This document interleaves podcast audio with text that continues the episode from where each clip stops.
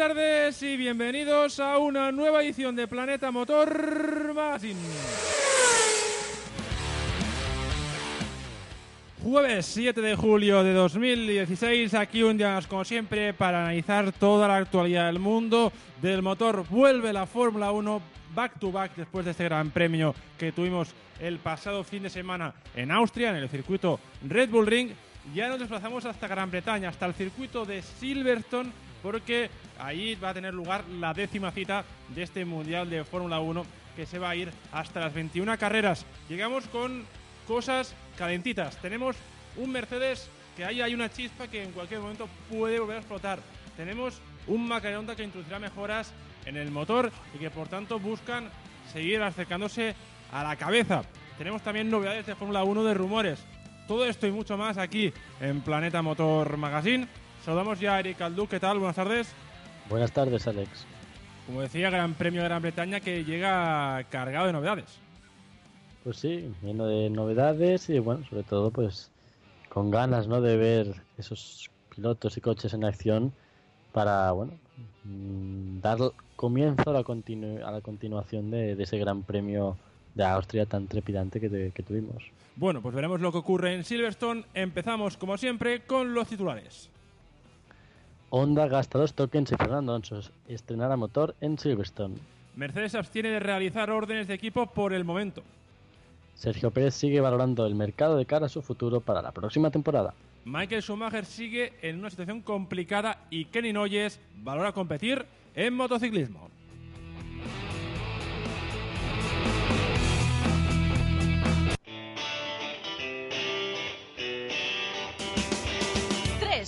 Son sinónimo de calidad internacional. Son las tres O's de Dolo Solutions. Hacemos llegar tu producto a los mejores inversores internacionales, propiedades, hoteles, terrenos y viviendas de lujo. Si buscas los mejores beneficios, no lo dudes. Dolo Solutions pone en contacto al mejor producto nacional con los mejores inversores internacionales. Recuerda, las tres O's de Dolo son sinónimo de calidad internacional. Búscanos en www.dolo.com.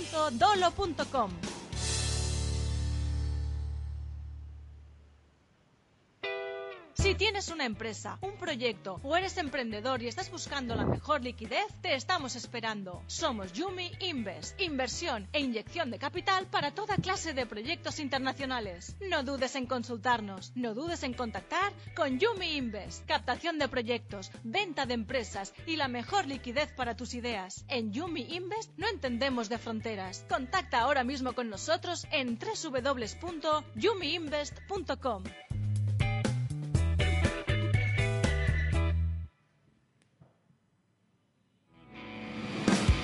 No te pierdas detalle de la Fórmula 1 en planetadeporte.es. Arrancamos ya el programa de hoy, lo hacemos hablando de Fórmula 1, de ese gran premio de Gran Bretaña que tendrá lugar este fin de semana en el circuito de Silverstone y tal como anunció durante esta semana, después del gran resultado de Jenson Button en Austria, con esa sexta posición, pues Honda ya ha confirmado hoy que va a gastar dos tokens en la unidad de combustión interna del motor, es decir, eh, LICE, con el objetivo de, eh, con, esta, con estas mejoras en la admisión, básicamente mejorar un poco el consumo, que no olvidemos que menor consumo significa más tiempo en pista que puedes ir a tope y por tanto mejor rendimiento, Eric. Pues se empieza ya a plantear a plantear soluciones a sus principales problemas.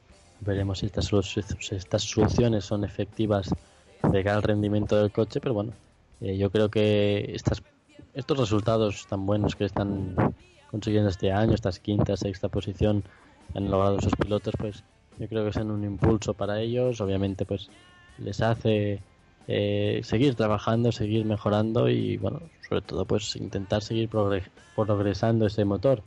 Eh, pues bueno, después de este gran resultado de Austria para ellos, eh, creo que están planteando nuevas nuevas soluciones a nuevos problemas, pues que obviamente siguen en el monoplaza, como podría ser ahora bien el, el consumo y bueno, intentar solucionar uno de estos problemas podría comportar una mejora del rendimiento, una mejora importante en el motor que pues podría producir, producir que, el rendimiento del McLaren eh, sea mejor este fin de semana, el ritmo pues en el circuito en condiciones eh, óptimas de seco pues eh, sea pues uno un poquito más competitivo de lo que se esperaba anteriormente en este circuito. Sí, además no olvidemos una gran diferencia respecto al año pasado.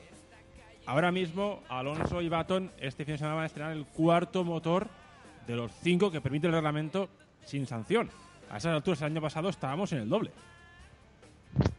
Pues sí, realmente esto también es una mejora, ¿no? La fiabilidad este año se está viendo que es eh, mucho mayor en el caso de, de Honda.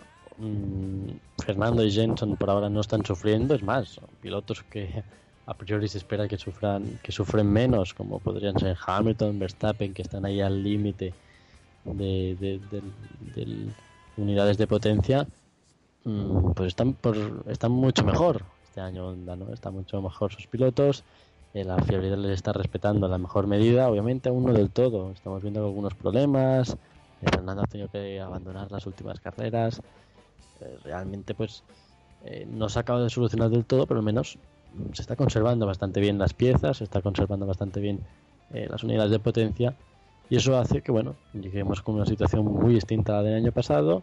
Están dentro de, lo normal, como en todos los equipos, pues seguramente al límite, como todos, pero como el resto, ¿no? Que es lo importante. Entonces, bueno, yo creo que eso es muy positivo y veremos si eso les aguanta después, ¿no? es, difícil, pero veremos si pues van implantando mejoras y la fidelidad no, no sale perjudicada de ellas. Pues veremos cómo, cómo, rinden, pero bueno, no olvidemos esto, que son dos tokens básicamente para mejorar consumo, que esto obviamente repercute en rendimiento. No hay que esperar un cambio sustancial en el motor Honda porque Hasegawa ya ha dejado claro que la mejora grande se espera para Spa. Recordemos que ahora Honda gasta los tokens, le quedan 10 por utilizar de cara al resto de la temporada, que son muchas carreras. El programa de Honda, si no vuelve a sus modificaciones, pasa por una gran mejora en Spa y por una tercera mejora en el circuito de Suzuka. Podríamos decir que a lo mejor en Spa gastan 6-7 tokens y en Suzuka 3-4.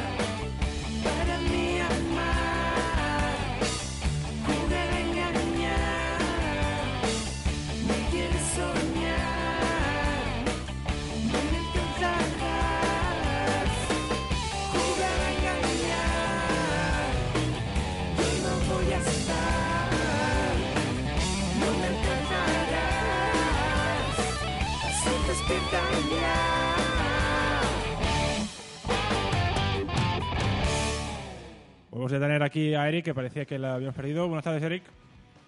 Buenas tardes, ahora. Ahora, ahora. te escuchamos, como decía, hablamos de esto de, los tokens. Yo considero que de los 10, la gran parte se va a usar en Spa y los restantes para, para Suzuka.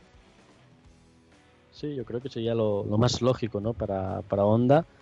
Eh, realmente el peso fuerte tendría que venir después del verano para, sobre todo, aprovechar todas las carreras eh, que vienen en la segunda parte del año y así pues bueno intentar sacar un poquito más de provecho de, del monoplaza en circuitos que seguramente serán bastante desfavorables como podrían ser Spa, podría ser Monza y algunos otros de, esa parte final, ¿no?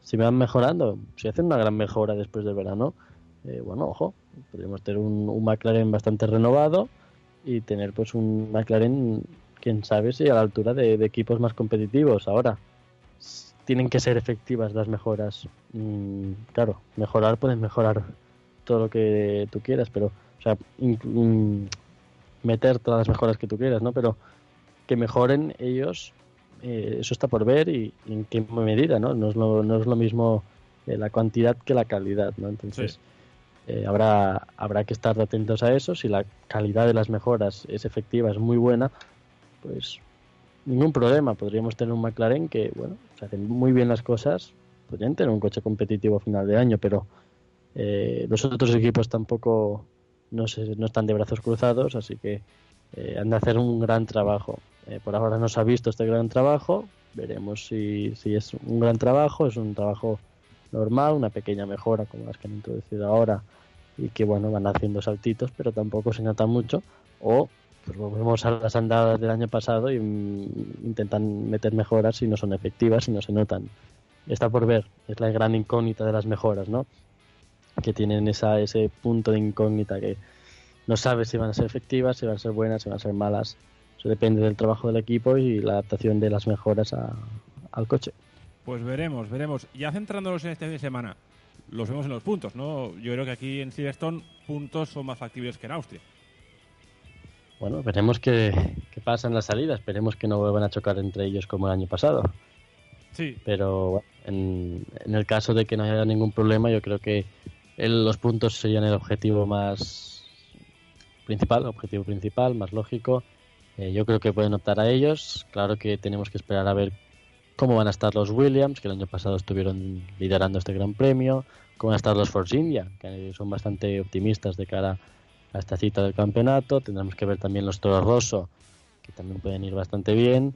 Eh, a ver, estará todo bastante apretado, pero dependerá un poco de dónde estén estos dos, tres equipos que este pasado Gran Premio, sorprendentemente, McLaren estaba por delante de todos ellos, pero este es un nuevo circuito, es un nuevo panorama, es una nueva realidad que puede ser bastante distinta a lo que vimos en Austria. Pues habrá que ver lo que ocurre en Silverstone. Ya va, yéndonos a la parte más personal de Fernando Alonso, el asturiano llega a Silverstone prácticamente después de una auténtica odisea. En apenas nueve horas, si contamos los, los programas que ha realizado Fernando Alonso en los últimos días, tenemos que el martes estaba en Roma, a las cuatro y media de la madrugada cogió un vuelo destino a Estoril, donde ayer comentamos cómo probaba ese Honda NSX. Luego, posteriormente, se fue a Madrid porque tenía un acto con el corte inglés y ya eh, cagando leches, hablando claro, cogía otro avión para desplazarse hasta Inglaterra en Silverstone porque esta mañana, primera hora, tenía reunión con los ingenieros. Pues sí, eh, realmente uno, unos días previos al Gran Premio bastante movidos. Sinceramente no sé si es lo mejor para un piloto. Yo creo que tendría que llegar más descansado al circuito. Pero bueno, eh, es un gran es un, una gran estrella, digamos, del automovilismo. Se está siempre pues repleto de eventos en, en su día a día, ¿no? Entonces no hay otra que sacrificarse y pues hace cumplir con los contratos de, patrocinadores, de equipo, y, etcétera, ¿no? Obviamente, seguramente para él no es lo mejor, ¿no? Tener que coger tres aviones en prácticamente un día, pues no es lo más idóneo, ¿no? Para un piloto que después se, se somete a grandes, a grandes esfuerzos en pista, ¿no? Pero bueno, supongo que intentará descansar bien esta jornada de jueves para encarar con todas las fuerzas posibles el próximo Gran Premio de, Gran Bretaña, donde, bueno, eh, mañana mismo a primera hora tenemos ya la primera sesión de libres. Sí, mañana primera hora tendremos ya esos primeros libres en el circuito de Silverstone. Veremos lo que ocurre en el país británico. Dejamos a Fernando Alonso, dejamos a McLaren Honda, nos vamos con el otro gran atractivo del fin de semana. Porque Mercedes ya ha dejado claro, después de reunirse a solas con Hamilton y con Rosberg, que de momento esa amenaza de Toto Wolf queda en el aire. No se descartan usar de este equipo, pero de momento no va a ser una medida que se vaya a usar. Pues sí, yo creo que es una gran suerte para los espectadores y para el espectáculo de este deporte.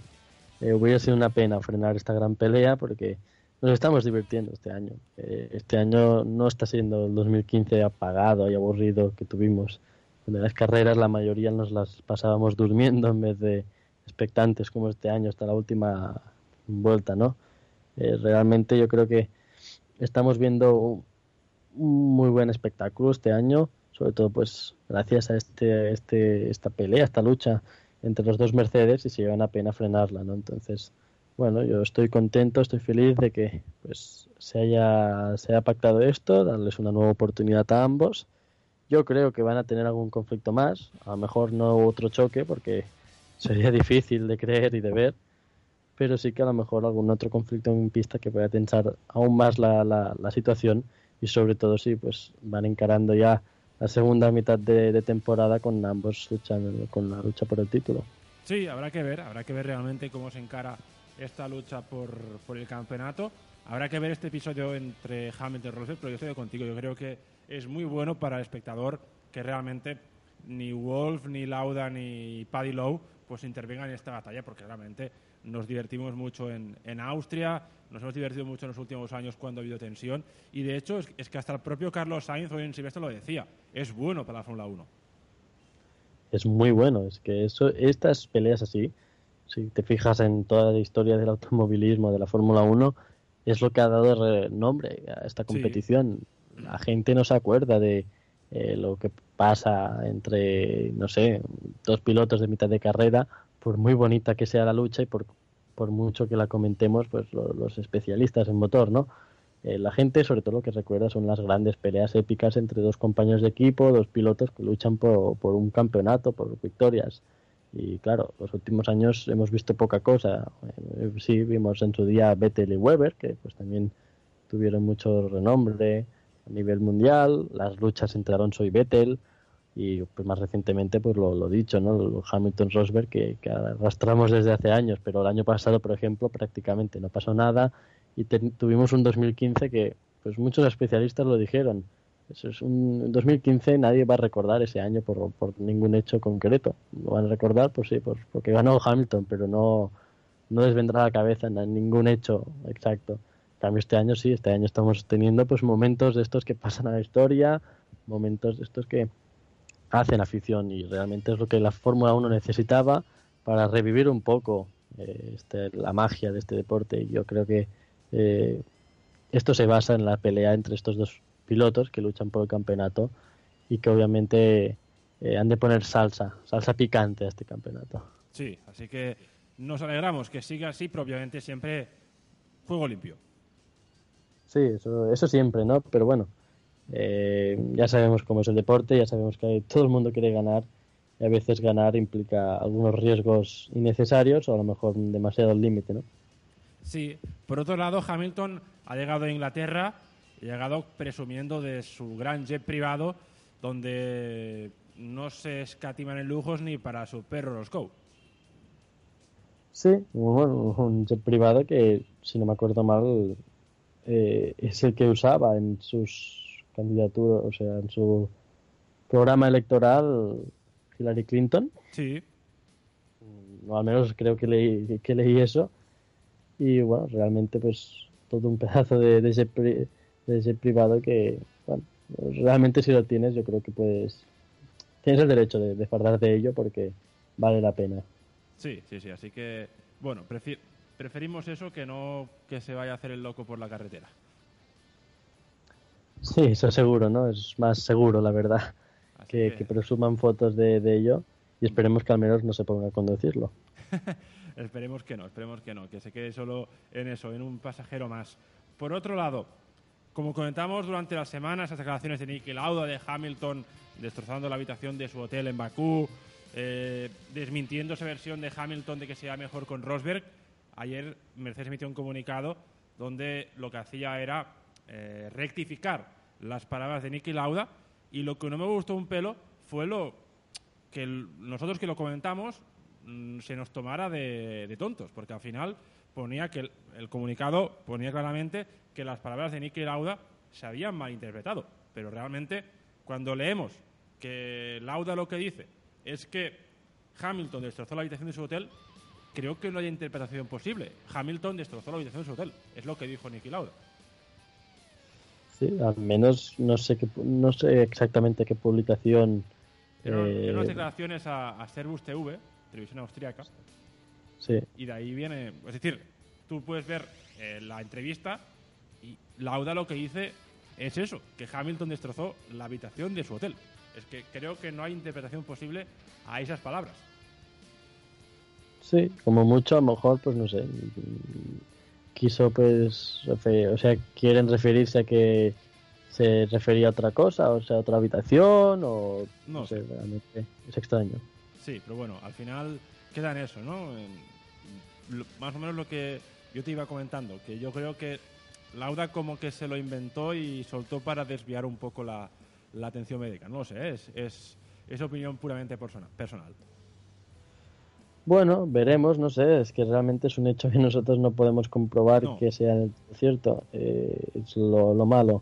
Yo creo sinceramente que si lo dijo era cierto, a lo mejor sí que era para desviar la atención. Eh, Mercedes, pues no, ahora que ya pues la acaba de centrar en el sentido de que ya ha dicho que no van a haber órdenes de tipo y tal, quiero olvidarse un poco de ello, pues han querido desmentir algo que pues a lo mejor hace da mala reputación a, su piloto, ¿no? Entonces, no sé, sinceramente, a que juegan eh, todo este entorno de, de Mercedes de soltar cosas que son ciertas, que son falsas, que primero se dicen una cosa, luego se contradicen, realmente, no es todo muy extraño y no sé, lo malo es que nosotros no, desde fuera no podemos comprobar que es verdad, que es mentira. Veremos, veremos lo que lo que ocurre en el futuro con ese tema, pero bueno, yo creo que ahora ya el tema que ha zanjado, ya todo el mundo está pensando en Silverstone, donde esperemos que tengamos una buena batalla o al menos una batalla que se acerque. Hoy vamos a recordar el, el Gran Premio Gran Bretaña del año 93. no sé si lo tienes en mente. Mm, ahora mismo no. Lucha entre Schumacher, Prost y Senna. Sí. 65 segundos brutales de adelantamientos entre el de Benetton, Williams y el, y el McLaren donde realmente vimos una gran batalla.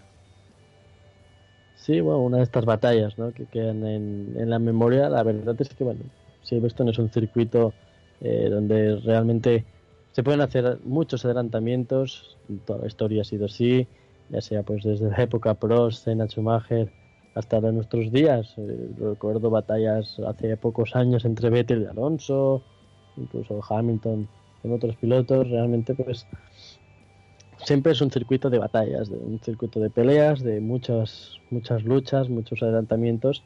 Y eso, pues bueno, facilita el entretenimiento y el espectáculo ¿no? del, espectador, de los fans. Eh, realmente es, es, yo creo, uno de los circuitos más míticos, aparte de, pues, su trayectoria desde 1950 hasta más que nada por pues bueno el espectáculo que se ha ofrecido desde, desde esa temporada así que es verdad que han sufrido muchas modificaciones el circuito, se han variado curvas, se han variado, se han modificado varias, varios trazados, muchas las instalaciones, muchas cosas, pero eh, realmente por lo, que yo creo que se queda el, mundo entero de, Silverstone es por, las, las grandes carreras que se ven aquí, los grandes aventamientos, también carreras de locura, de estas que, bueno, pues pasa de todo y, bueno, el caso más reciente siempre lo vamos a, a nombrar, va a ser el de 2013. Sí, realmente una gran batalla, una gran batalla que vimos allí. Esa carrera del 93 que comentaba la ganó, la ganó Prost, seguido de Schumacher, y la tercera posición fue para Ricardo Patrese porque en las últimas vueltas Ayrton Senna se quedó sin combustible y finalizó la carrera en quinta posición. Realmente hubiera sido un podio espectacular que de hecho, con todas las batallas que tuvimos entre estos tres monstruos en los años 90, pues solo los vimos subir al podio en el Gran Premio de España del 93. Nunca más en toda la historia han coincidido Senna, Prost y Schumacher en un mismo podio de la Fórmula 1. Pues sí, realmente un dato curioso ¿no? a tener en cuenta.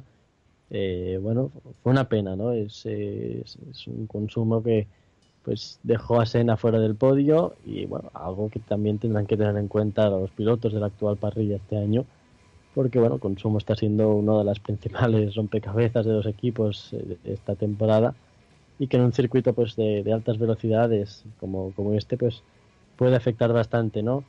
En el caso de, bueno, este dato curioso que dabas sobre estos tres pilotos, realmente sorprendente, ¿no? Que eh, estuvieron pues tres años, dos años y medio, juntando el debut de, de Schumacher en mitad del 91.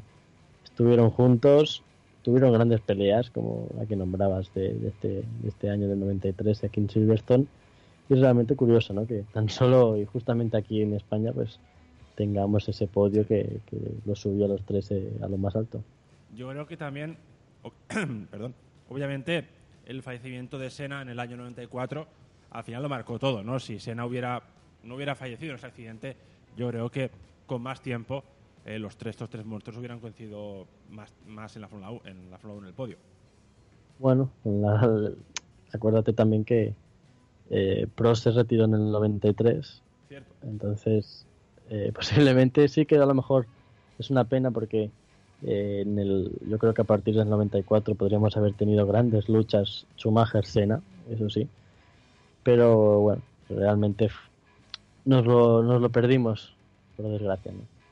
Sí, una pena, una pena que, que se produjera ese, ese fallecimiento y bueno, al menos Senna, ay, perdón, Prost se fue con el buen gusto de ser campeón del mundo en, en su último año. Sí, veremos si hay otros pilotos que hacen lo mismo, ¿no? Sí, sí, siempre- todo hablando desde McLaren Honda como Baton o Alonso, si tienen la oportunidad de hacer la misma gesta, ¿no? Ganar el título y retirarse ese mismo año como en su día hizo Alan Prost. Sí, gran carrera de Prost, con títulos, tres títulos con, con McLaren, dos con McLaren TAC, uno con McLaren Honda, el año después de que Senna se produjera, se, se proclamara campeón del mundo, y después de su paso por Ferrari, donde estuvo cerca de ser campeón del mundo en el 90, pues finalmente con Williams en el 93, después de ese año sabático, pues consiguió ese cuarto campeonato.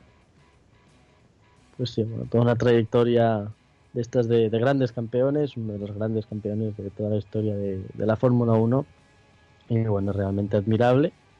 Y nada, eh, este año sin Lewis Hamilton se pone las pilas, podría pues mm, igualarle en varios, en, en varios rankings de, de estadísticas, ya sea el de victorias, que tan solo creo que está cinco, a cinco victorias de Prost, y después en campeonatos podría igualar el tetracampeonato de, de Prost. Y también recordemos que Hamilton está muy cerca de convertirse en el piloto con más poles de la historia de la Fórmula 1. También, esto yo creo que va a tardar un poco más, teniendo a Schumacher tan, tan lejos aún, pero sí que bueno, podría convertirse en el segundo y, y, bueno, quién sabe si tiene más temporadas como la de este año y la de sus dos últimos años, pues intentar alcanzar las cifras prácticamente inalcanzables de, de Schumacher, ¿no? Pues veremos, veremos realmente lo que lo que acaba ocurriendo con, con Hamilton, con Rosberg, si puede ser campeón del mundo o no. Bueno, lo iremos viendo con el paso de, de los años. Vamos, si te parece, a, a lo que ya avanzamos ayer, ese comunicado de Pirelli, donde anunciaba que el accidente de Vettel había sido producido por algún resto sobre la pista. Tú inicialmente lo ponías en duda, y al final, bueno, veremos cómo afecta esto al rendimiento de los neumáticos en Silverstone. Veremos. Eh, por ahora creo que no hay ningún comunicado ni ninguna información de que nos diga que van a aumentar presiones o van Nada. a hacer eh, lo que decíamos, ¿no? Eh, piedras estas Pirelli. Sí. Pero bueno, mm, veremos, ¿no? Si esto afecta ahora a Silverstone. Silverstone siempre es un circuito delicado con los neumáticos. Este año, si no me acuerdo mal, eh, creo que llevan el super blando o no llevan el super blando. Llevan el superblando, sí. llevan el super blando, algo que puede ser un poco peligroso en el sentido de, bueno, eh, es un circuito con mucha degradación, el super blando va a durar muy poco aquí y bueno, veremos si eso pues hace que, que se produzcan o se reproduzcan problemas similares al de Vettel en, en Austria. Realmente eh, es posible que fuera un resto, pero eh, claro, yo no, no sé si Ferrari corrobora, corrobora esta información con lo que han extraído ellos de, de, de eso, ¿no? Bueno, Ferrari se limita a, a lanzar balones fuera y que sea lo que quiera. Sí, eh, realmente poco más pueden hacer, ¿no? Eh, Vettel sí que la verdad estaba bastante sorprendido con el, con el accidente. Eh, no habían, es lo que digo yo, no habían tampoco muchos restos de, bueno, no, no habían habido accidentes ni toques muy considerables eh, en las vueltas anteriores a- al pinchazo de Vettel, por ello pues no sé, me parece sorprendente y sí que pues veo más probable que hubiese sido origina, originado por, por, bueno, por, sobre todo por los pianos o las salchichas de, que tantos problemas produjeron en su momento el- durante todo el fin de semana, ¿no? Sí que es cierto que no fue el mismo problema que, que el de las suspensiones de, de otros pilotos en las jornadas anteriores, pero eh, sí que es cierto que no sé, eh, realmente parece sorprendente que un, neumático explote en plena recta eh, tras mm, no notar síntomas ni piloto ni equipo de, que esté pinchado. Bueno, de, momento rectifico lo dicho anteriormente, no va al super blando, va al medio, el duro y el blando. Son los neumáticos que va Pirelli este fin de semana en Silverstone. Pues mira, mejor me lo pones porque eh, van a asegurar más aún. Sí. Realmente es un circuito, ya me, extraña bastante ¿no? que el Superlando esté, porque es un circuito de mucha degradación y que eh, realmente pues... Y sobre todo también de, mucha carga lateral, ¿no? Eh, con un circuito tan revirado, con las enlazadas, etcétera. Lo que pasó, lo que pasó en 2013, que mm, tanta presión, tanta eh, degradación en el neumático, si tiene cualquier tipo de, error o de pues mala, construcción del neumático que, que, como la que había en 2013 pues provoca esto, ¿no? Provoca que eh, explote o se, se deshaga el neumático, cualquier cosa así que realmente puede ser peligrosa para los pilotos. Bueno, pues veremos, veremos lo que ocurre este fin de semana en el circuito de Silverstone, el trazado británico. Seguimos con la Fórmula 1 y vamos a hablar de, de rumores y de futuro, porque Julian Palmer, que siempre hemos comentado que está más fuera que dentro de la Fórmula 1, ha alzado la voz, ha hablado y en su carrera de casa el piloto británico ha afirmado que estos rumores que le sitúan fuera de la Fórmula 1 son basura, que él se ve siguiendo en el Gran Circo. Bueno, veremos. Eh, realmente eh, está por ver el futuro de Palmer. Yo creo que es uno de los más inciertos de la parrilla. Es su opinión personal, más que nada por el rendimiento y las prestaciones que está mostrando. No lo está haciendo mal del todo, porque realmente pues está superando a Magnus en, en algunas carreras y está teniendo un ritmo similar.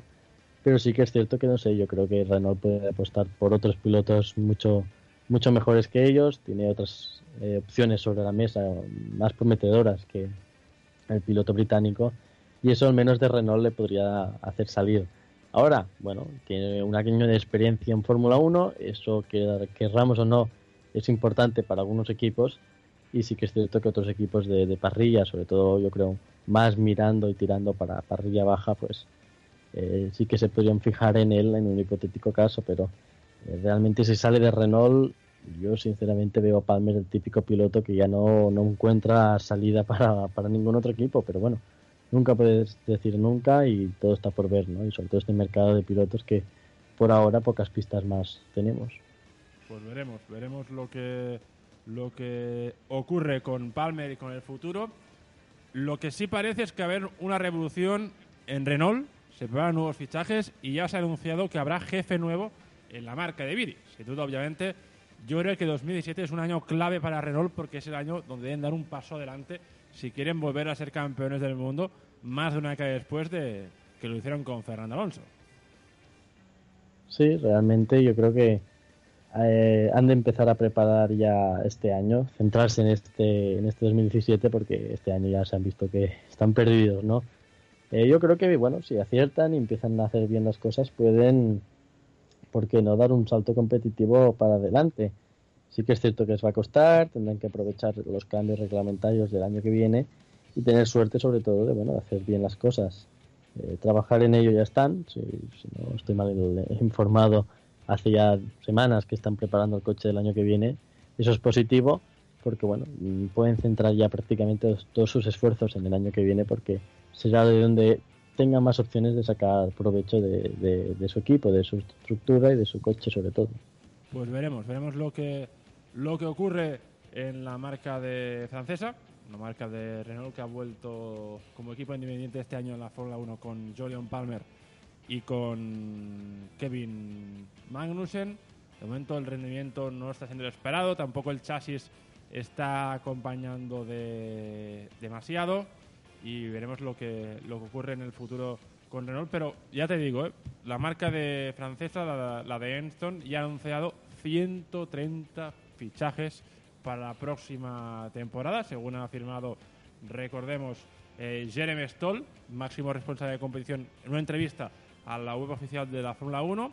Se preparan 100 personas para estar más en Enston y otras 30 para estar en Viri, con, el, con la unidad de potencia. Por tanto, recordemos que Renault prepara un cambio y de los grandes. Sí, veremos si entre esos fichajes también entran pilotos, ¿no? Eh, realmente, pues es una, una pequeña revolución de Renault. Quieren, pues, volver a sus años gloriosos. Ya han puesto esta fecha, que decían 2020, podrían ser la referencia de la Fórmula 1. Veremos si antes pues, pueden hacer papeles más destacados, papeles más competitivos que el actual. Y bueno, se pueden dar pasos adelante que les hace falta, ¿no? Renault es una de las grandes marcas de la Fórmula 1 Siempre pues tenemos en el recuerdo esos años gloriosos con Fernando Alonso. Pero bueno, eh, realmente hay que hacer las cosas bien, trabajar mucho. Y en la Fórmula 1 actual, sobre todo, pues lo que hay que tener es paciencia, trabajar y, sobre todo, pues dar con la tecla, ¿no? Tener suerte, hacer un buen motor, sobre todo que ahora es muy importante. Y veremos si saben aprovechar sus recursos y, su personal, tanto pues el de Enston como el de la sede del motor. Veremos. Jeremy Stoll, recordemos, será el máximo responsable de competición. Y lo que también ha anunciado es que eh, Frederick, eh, Basser va a ser eh, el que dirija al equipo. Recuperan a Nicolas Todd, recordemos, que estaba en RT con Rosberg y con Hamilton en la GP2. Ocupará el lugar de Cyril Abiteboul, que ha sido reubicado en la fábrica de Enston mientras que Frederic Basser, que era otro de los peces gordos de Renault en la Fórmula 1, será el máximo responsable de motores de Renault en la fábrica francesa en Biri y donde, tal como ha dicho Stoll, va a ser el responsable de los resultados de Renault a partir de la próxima temporada. Es decir, hay una reubicación muy grande de la marca francesa de cara a buscar éxitos en la Fórmula 1 a corto plazo. Sí, la verdad es que bueno, Siempre estas reubicaciones son típicas ¿no? de equipos que intentan rehacer sus proyectos, rehacer sus estructuras para bueno eh, mirar si así tienen sacan más provecho del personal que tienen. Realmente pues pueden, pueden ir bien estos cambios, a la vez también pues corres el peligro de que salgan peor parados de, de lo que ya están. Pero bueno, tienen poco a perder, realmente estos cambios si los hacen es para arriesgar y ganar y solo pueden optar a esto, ¿no? Eh, realmente no pierden nada ahora mismo si les sale peor la jugada, aunque yo creo que no, no va a ser así. no, pues, si hace todos estos cambios, yo creo que es para eh, salir bien parado en el futuro, saber aprovechar, pues lo que digo, ¿no?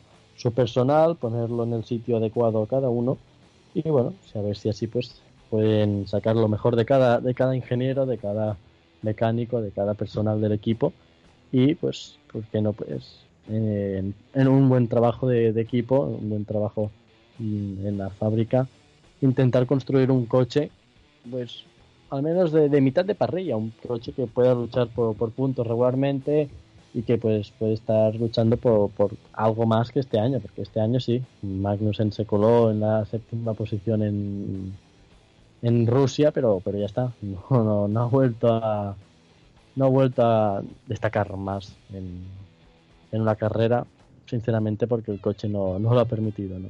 Bueno, pues veremos lo que ocurre en Renault. Volviendo a Silverstone, Hamilton ha afirmado que, bueno, que le parece muy bien lo que, ha, lo que ha dicho Mercedes, pero que él va a luchar pese a que haya órdenes de equipo. Es decir, que Hamilton ya deja claro sus intenciones. Él va a hacer su papel y le va a dar igual lo que diga Mercedes. Sí, realmente poco más puede decir y poco más puede hacer, ¿no? Entonces, eh, yo creo que es obvio que lo va a hacer así. Así que veremos lo que pasa. Hay un tema que no hemos comentado respecto a Austria. Parece que no solo MotoGP se está futbolarizando, ¿no? por así decirlo. Escuchamos por primera vez en Fórmula 1 desde, yo creo, de 2014, cuando ocurrió lo de Rosberg y Hamilton en Bélgica, pitos en un podio, esta vez contra Hamilton. Sí, bueno, pero no es nada nuevo en Fórmula 1 tampoco. Yo recuerdo eh, la época de Vettel, en algunos circuitos también le silbaban, vamos, como si fuera el villano de la Fórmula 1. Eh, realmente la, es lo que digo siempre, la Fórmula 1 lo que gusta son carreras emocionantes, carreras eh, pues con mucha igualdad, que no gane siempre el mismo. Y a la que empieza a ganar un piloto muchos campeonatos, muchas carreras, pues a la gente le, deja de gustar y, y hay pues no sé, descontento, ¿no? Con la competición, con el mismo piloto y es lo que pues le pasó a Vettel en su día, llegó en casa de Ferrari, que era con el que luchaban y bueno, la buchearon de una forma increíble. Ahora, un año después o dos años, dos años después de esos pitos, pues eh, lo alaban, ¿no? Siendo piloto de Ferrari. Es como cambia la vida. Ahora, ¿quién no te dice que Hamilton ha sido pitado en el Red Bull Ring eh, este, este fin de semana y dentro de dos años se pasa a Red Bull, gana la carrera y vamos, eh, todos de, rodillas a, dando referencia a Hamilton, ¿no? Es, es así, el deporte, la Fórmula 1 en concreto, pasan estas cosas. Obviamente en el caso del Red Bull Ring, no sé si pues los pitos vinieron más por esa última vuelta o pues, por, también, también quizá por, por, la cercanía, ¿no? Con Alemania. Sí, eso pues puede ser un motivo. También pues lo que digo, ¿no? Que Hamilton pues ya ha ganado campeonatos. Encima pues ese último toque pues a lo mejor no acabó de gustar y obviamente pues defendieron los intereses más cercanos al país y seguramente de muchos aficionados alemanes que abrían el circuito y fueron los primeros en abuchear al piloto británico. Pues bueno, veremos lo que ocurre en las próximas carreras para valorar esta nueva moda del mundo del motorsport, que es pitar a los protagonistas en el podio de un deporte donde se están jugando la vida. Cambiamos de tercio, nos vamos de nuevo a los rumores. Y obviamente el gran protagonista es Sergio Pérez, porque una semana más Sergio Pérez se mantiene en sus 13 de no revelar su futuro. Ha confirmado hoy que a día de hoy no tiene claro qué va a hacer, no ha renovado con Force India ni tampoco tiene nada con Ferrari. Y básicamente se limita a, la lucha que tiene Force India por la cuarta posición del Mundial de Constructores con Williams y eh, por otro lado también no olvidemos eh, a examinar el mercado y ver qué opción es mejor. Bueno, realmente eh, veremos qué, puede hacer, ¿no? Sergio Pérez. No todo depende de él. Eh, yo creo que si ve un hueco en Ferrari va a querer aprovecharlo, va a querer correr en Ferrari. Pero sí que es cierto que en Ferrari veremos si, pues, van a dejar el hueco libre de Raikkonen o no al final. Es mi gran duda, si van a echar o no a Kimi Raikkonen o yo, bueno, yo creo que Kimi si, si, si le dan continuidad, si le dan renovación va a querer renovar, pero veremos si esto ocurre, ¿no? Es mi gran, mi gran incógnita, yo creo que la de Pérez y muchos otros. Eh, si Kimi no renueva, yo creo que Pérez es uno de los favoritos a entrar, pero obviamente tampoco va a arriesgar a perder su puesto en Force India esperando una respuesta de Ferrari que puede llegar bastante, bastante más tarde, ¿no? Eh, claro, Force India también tiene que buscarse la vida. Si ven que Sergio Pérez no quiere renovar con ellos, eh, pues van a buscar alternativas, ¿no? Entonces, claro, eh, ese es el gran problema. Que no puedes esperar eternamente a, Ferrari a que te digan sí sí o sí no. Entonces, bueno, veremos qué acaban decidiendo desde, desde Maranello y sobre todo qué acaba decidiendo el piloto mexicano, que yo creo que tiene dos muy buenas opciones de cara al futuro, que es mantenerse en Force India, un equipo pues que cada año va progresando un poquito más, va dando una gran evolución a, la estructura. Y por otra parte, pues bueno, podría esperar a, a ver si Ferrari se decide o no por, por Raikkonen y pues intentar atacar a ese asiento. Pues veremos lo que, lo que ocurre. Por otro lado, Honda que sigue buscando otros equipos para motorizar, pese a que McLaren y Ron Dennis a la cabeza no le acaba de convencer esa idea, pero Honda son muy francos. Ah, dicen que ahora mismo no encuentran ningún cliente más que quiera sus motores. No, la verdad es que en este sentido creo que la parrilla está bastante estabilizada. No veo a ningún equipo descontento con el motor que lleva. Todo Rosso será el único que cambie de, motorista, va a pasar de Ferrari a otra vez Renault, visto pues el buen rendimiento del, del motor Renault este este 2015, este 2016. Entonces, bueno, veremos si eso pues eh, cambia en los próximos meses. Realmente no veo ningún equipo pues capacitado para cambiar. Sí que es cierto que eh, los que están con Mercedes están muy cómodos, no quieren marcharse. Eh, es difícil irse de Mercedes si no es por un tema económico.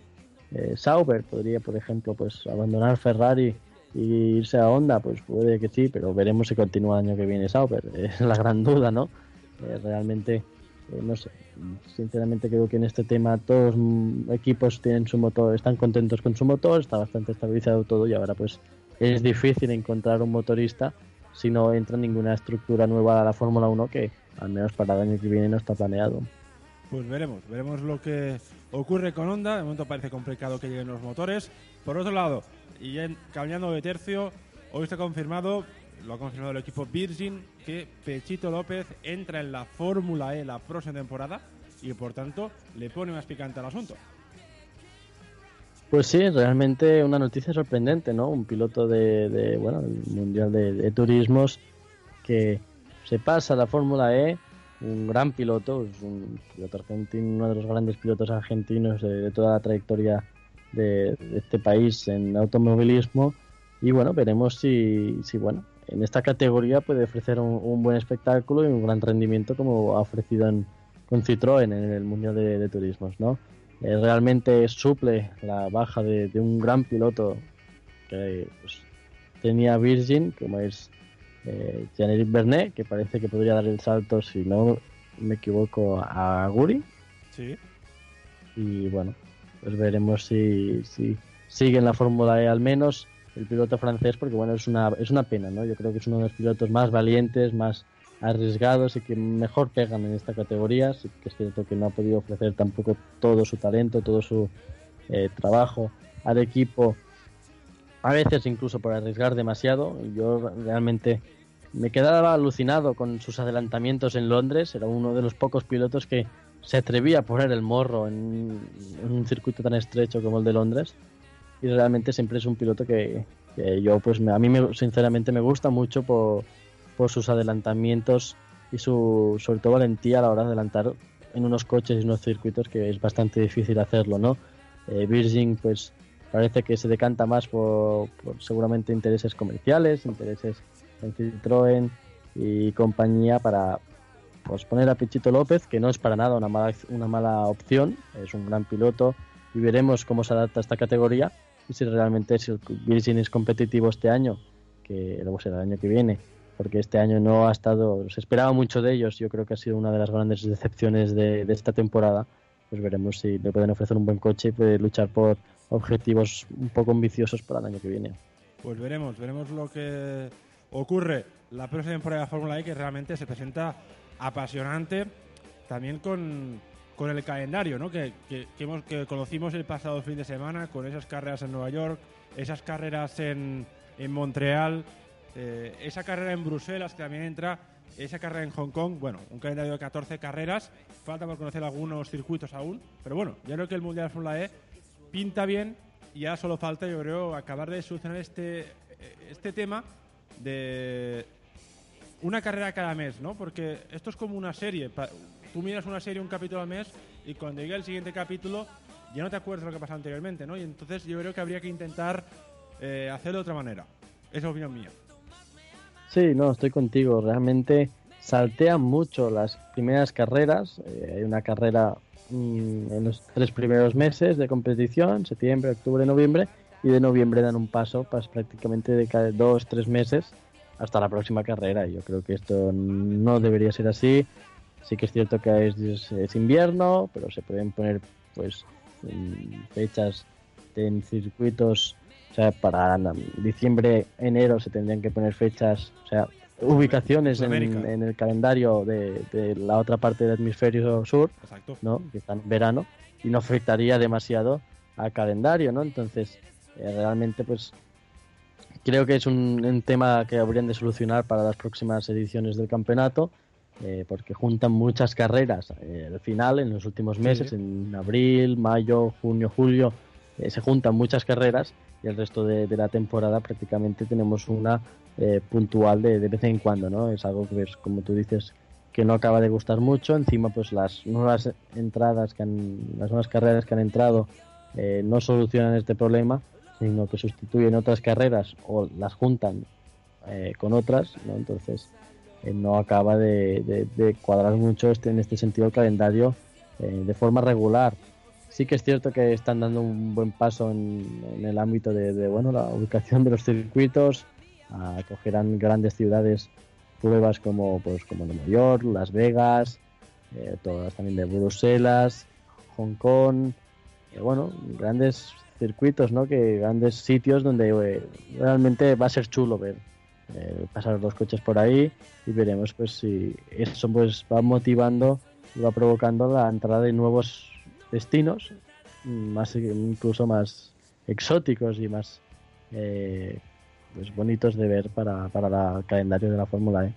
Bueno, pues veremos lo que ocurre en el Mundial de Fórmula E la próxima temporada, Eric.